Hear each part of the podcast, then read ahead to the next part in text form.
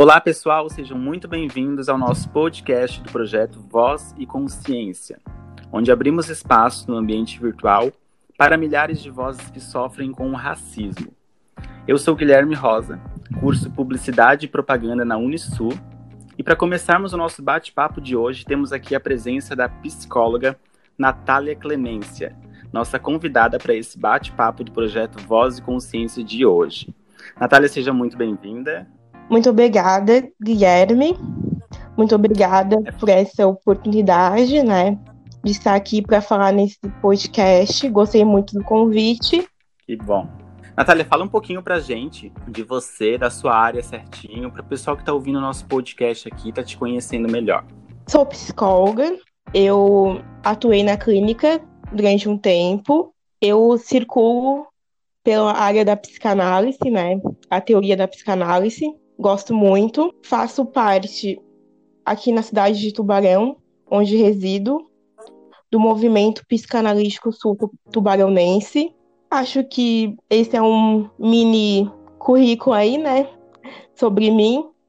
Durante a minha graduação na faculdade, participei de movimentos estudantis, fui do meu centro acadêmico, fiz pesquisas, então gosto bastante assim de estar falando sobre essas causas sociais. Então, para mim estar aqui hoje é muito importante.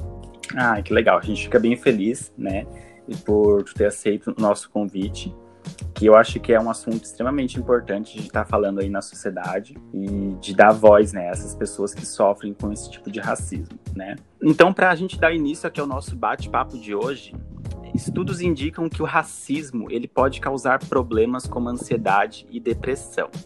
De que forma você, como psicóloga, trabalha essas questões, sabendo que o racismo ele parte de terceiros, inclusive em ambientes virtuais?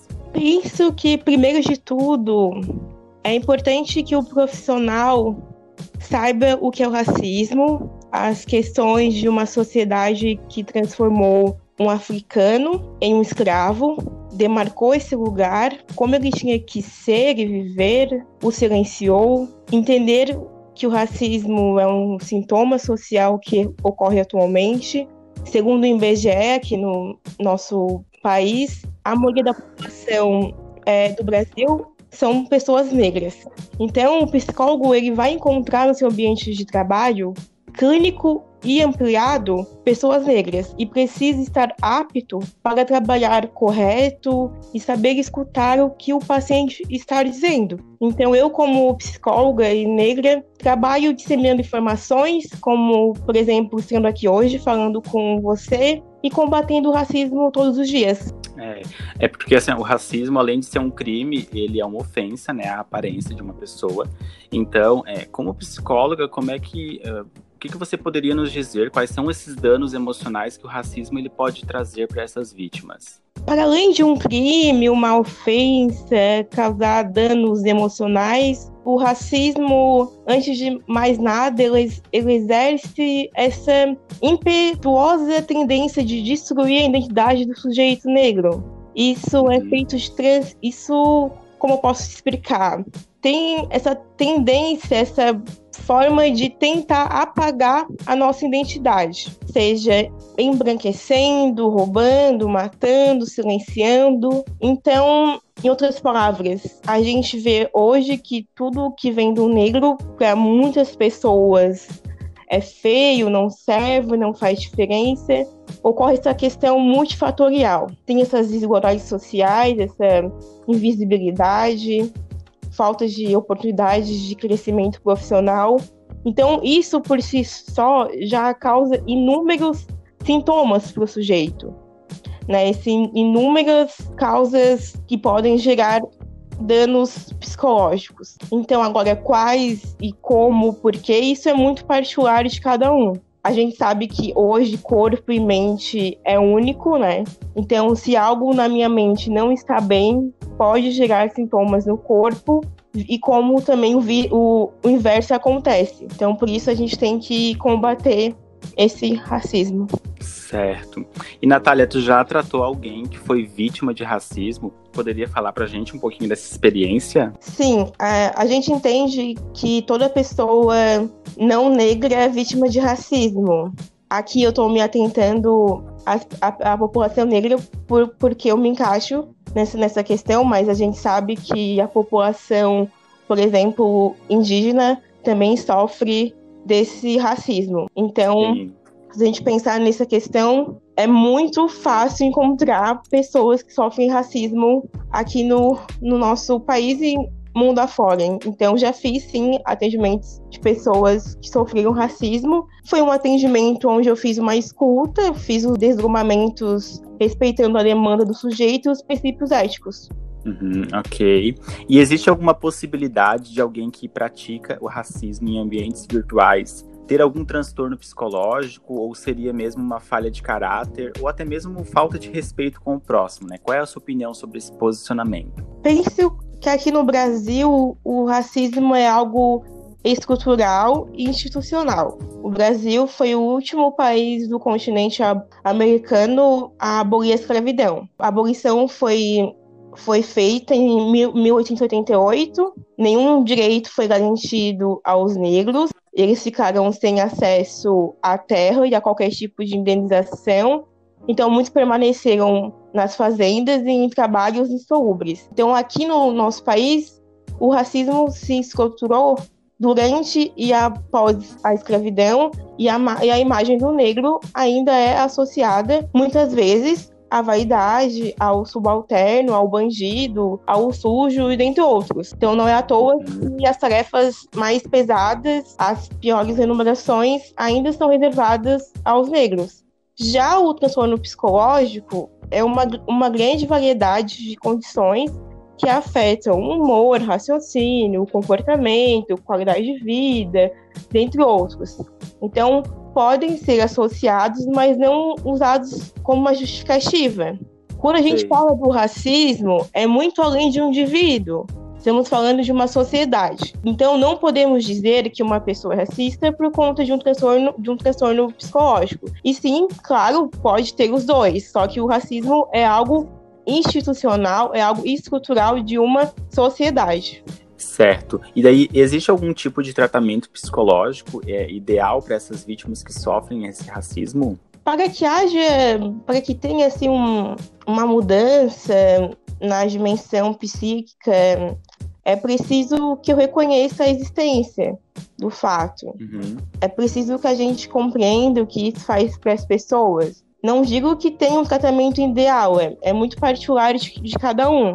Mas penso que entender o que é racismo e, e, e ter uma escuta diferencial é o essencial. Penso por esse caminho. Entendi.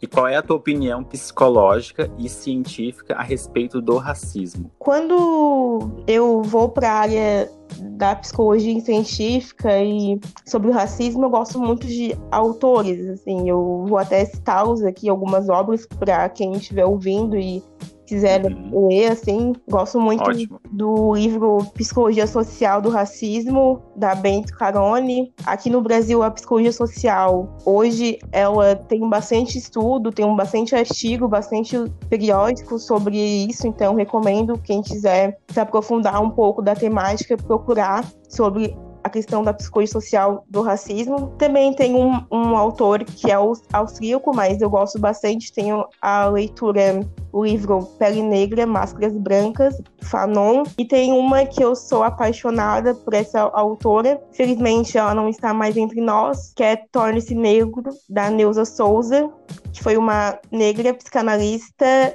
e psiquiatra, tem uma leitura maravilhosa e esse livro recomendo para todo mundo ler que tudo que ela fala assim eu me apaixono. E o que a minha visão assim a respeito, acho que já falei muito, mas eu penso que as crianças que vivemos, assim, o que as pessoas pensam, a gente vive nessa democracia racial e de mestiçagem, assim, de que hum, tem essa ideia de que todos somos iguais, elas mascaram a brutalidade do cotidiano.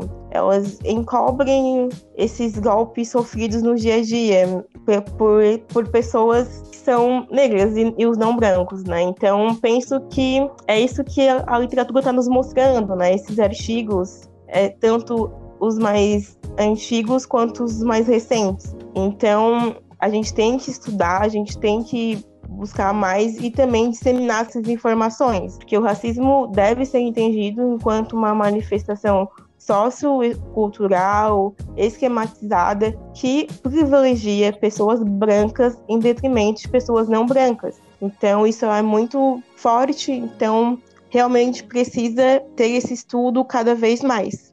Legal. É muito legal quando tu coloca assim essas dicas né, de livros, de literaturas para a gente estar tá por dentro do assunto, porque é, a, a, informação ela é muito importante, né? Principalmente nesses assuntos assim é, delicados, importantes que a gente tem que saber falar, como falar, né? Tem que ser uma coisa bem estudada. Então achei bem, bem legal da tua parte estar tá dando essas dicas.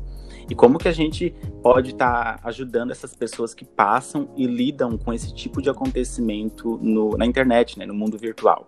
Combater o racismo é uma forma essencial, né, de ajudar essas pessoas. Então é a forma prática da situação, tanto no, no virtual quanto no não virtual. Uma dessas formas a gente está fazendo aqui agora, né? É você, como, como uma pessoa branca, tá dando voz a mim. Então, é uma forma de combater o racismo. Não relativizar essa dor do sujeito, deixar que ele fale dessa dor, deixar que ele manifeste essa dor, denunciar para os órgãos responsáveis, porque, como tu falou antes, é um crime. Então tem várias formas de falar, várias formas de denunciar. Então, como tu falou, né? A gente está no mundo hoje da tecnologia, a gente está no mundo, mundo virtual. Então, tem vários podcasts, tal como esse, como a gente está aqui, né? Tem vários comunicadores na internet falando sobre esse assunto. Então, a gente tem que dar, dar essa escuta, temos que ir ao encontro a, lei, a essa leitura para combater mesmo esse racismo. Ótimo. E atualmente, Natália, existe algum tipo de investimento ou serviço, né, atendimento psicológico específico para essas vítimas que sofrem racismo? Olha, especificamente não. Porém, teoricamente, todo psicólogo deveria saber trabalhar com as vítimas desse mal-estar cultural. Se o psicólogo não se sentir apto para trabalhar com isso, que reconheça que não sabe, encaminhe para, para outra pessoa, né? É nosso papel ético, como profissional psicólogo, reconhecer o nosso limite também. Eu vejo, enquanto profissional, vários grupos, por exemplo, grupos psicológicos ocorrendo em outros estados, alguns aqui também em Santa Catarina. Vejo alguns psicólogos que se propõem a falar disso nas redes sociais, dar palestras, entrevistas, assim. Vejo mais por esse caminho mesmo, porque como eu uhum. falei, o, o psicólogo ele tem que estar apto para trabalhar com as questões éticas raciais, né? Um, é uma pauta social muito importante na nossa profissão. E aquele que não se sentir apto, então que encaminhe para alguém quando achar necessário. Certo. E Natália, ali, apesar de é, psicólogos não, não negros terem esse amparo e, é, teórico e técnico, é, você acha que um paciente negro se sentiria mais acolhido, se sentiria mais confortável sendo atendido por você, por exemplo, né, que é uma psicóloga negra, visto que ele pode estar se sentindo mais reconhecido, já que psicólogos não negros acabam possuindo menos contato com a realidade do racismo. O que, que tu acha disso? Eu penso que pode acontecer sim, por questão de identificação. O paciente pode se sentir mais confortável, ou então pode acontecer o inverso. Para ele pode ser tão difícil e dolorido a questão de se reconhecer como uma pessoa negra, reconhecer a sua identidade e a sua dor, que ele prefere ir alguém que não tenha a sua imagem, né? Então, por isso que eu falo que é muito importante o profissional não negro reconheça a falta de contato com esse conteúdo e essa vivência e coloque o racismo em pauta. Estude e compreenda todos os desdobramentos. mas penso também que pode ocorrer, sim, ele se sentir mais confortável indo com pessoas negras, com certeza. Legal. E para a gente finalizar aqui, Natália, nosso bate-papo que está super interessante, dados do Ministério da Saúde indicam que em quatro anos o percentual de suicídio entre jovens e adolescentes negros aumentou 12%. A cada 10 jovens desses que se suicidaram no Brasil em 2016, que foi o ano mais recente da pesquisa, seis desses jovens eram negros. Entre as razões apontadas na pesquisa estão a rejeição, o sentimento de inferioridade, o de não pertencimento na sociedade. Porque viver num país racista como o Brasil hoje em dia é, pode ter efeitos nocivos à saúde mental do jovem negro, isso é fato, né? isso a gente já sabe. Então, é, já que constantemente é, o corpo do negro é visto como uma ameaça na sociedade, assim como na internet também. Então, qual é o seu ponto de vista profissional? O que, que pode ser feito para ajudar esses jovens negros a se sentirem mais acolhidos? Penso que a gente tem que escutar essa dor, esses suicídios relatados. Antes de chegar às vias de fato, tiveram pedidos de socorro. Uns silenciosos, outros denunciantes. A gente está passando agora com os protestos muitos pedidos para que nos ouçam. Então é uma grande oportunidade para acolher esses jovens. Gente, é, como foi uma, uma pergunta, né? O, o que fazer para esses jovens se sentirem mais acolhidos? Então, nos ouçam, né? Uma, uma resposta, assim. Porque é, essa, essa é a grande questão.